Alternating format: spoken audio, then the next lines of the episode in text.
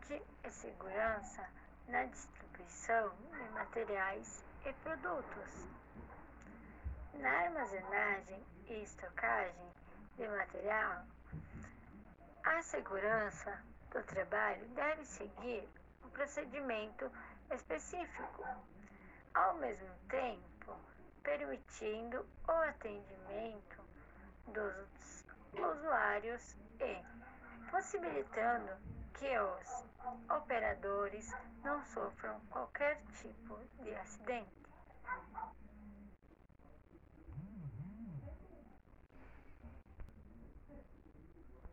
Alguns exemplos a citar: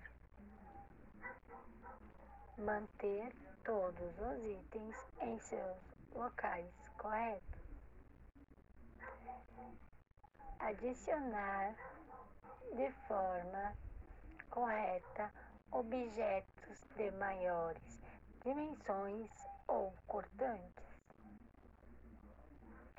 evitar material inflamável, óleo ou outros líquidos tóxicos derramados.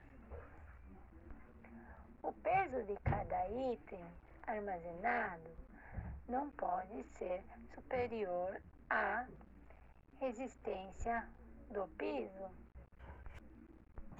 O armazém deve ser montado de acordo com a natureza dos itens armazenados, dos equipamentos exigidos para a movimentação das mercadorias e dos riscos inerentes